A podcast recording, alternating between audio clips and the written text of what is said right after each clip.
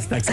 Eva, le programme du jour sur nos écrans, quel est le thème de votre zapping Mais on est un peu en cohérence parce que Ah. c'est une histoire de corps. Alors d'abord, les corps mis à mal pendant la crise sanitaire et qui sont devenus le sujet de cinq photojournalistes, plus habitués au terrain de guerre qu'au couloir des hôpitaux.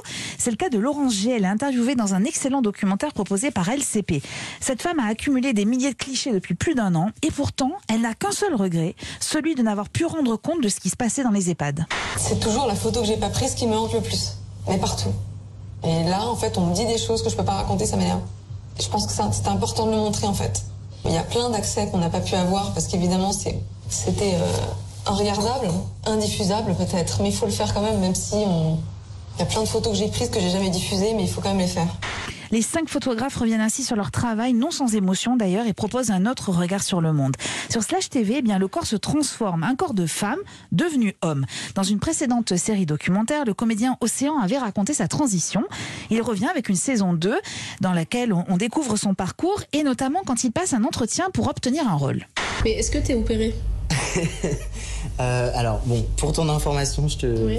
je te le dis parce que c'est. Bon, là, ça va, on est entre nous, c'est cool, tu vois, mais ça se fait vraiment pas trop de demander aux personnes trans Ah oui si elles sont opérées.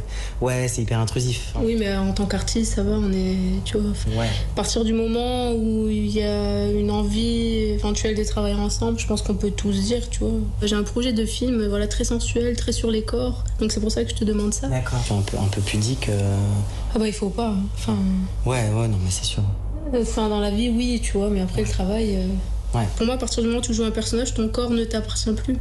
Alors cette séquence face à Afsia Herzi est en fait la reconstitution d'une scène, mais que Océan a vécu réellement. Voilà, le discours euh, de Océan est toujours très militant.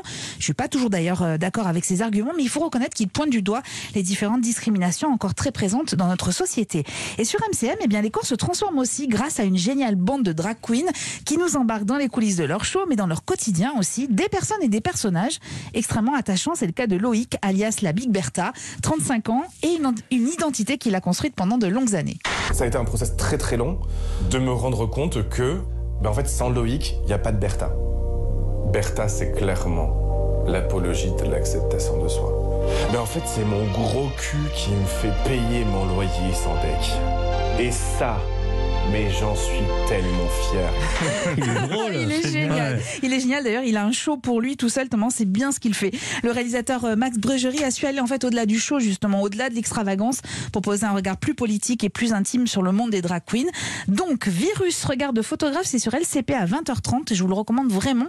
Océan, c'est sur Slash TV et Drag Save the Queen est à voir sur MCM à 21h. Merci beaucoup Eva Rock, merci Bertrand et on vous retrouve Bertrand demain à 7h40 pour la chronique La Toucham dans la matinale de Mathieu Bellin.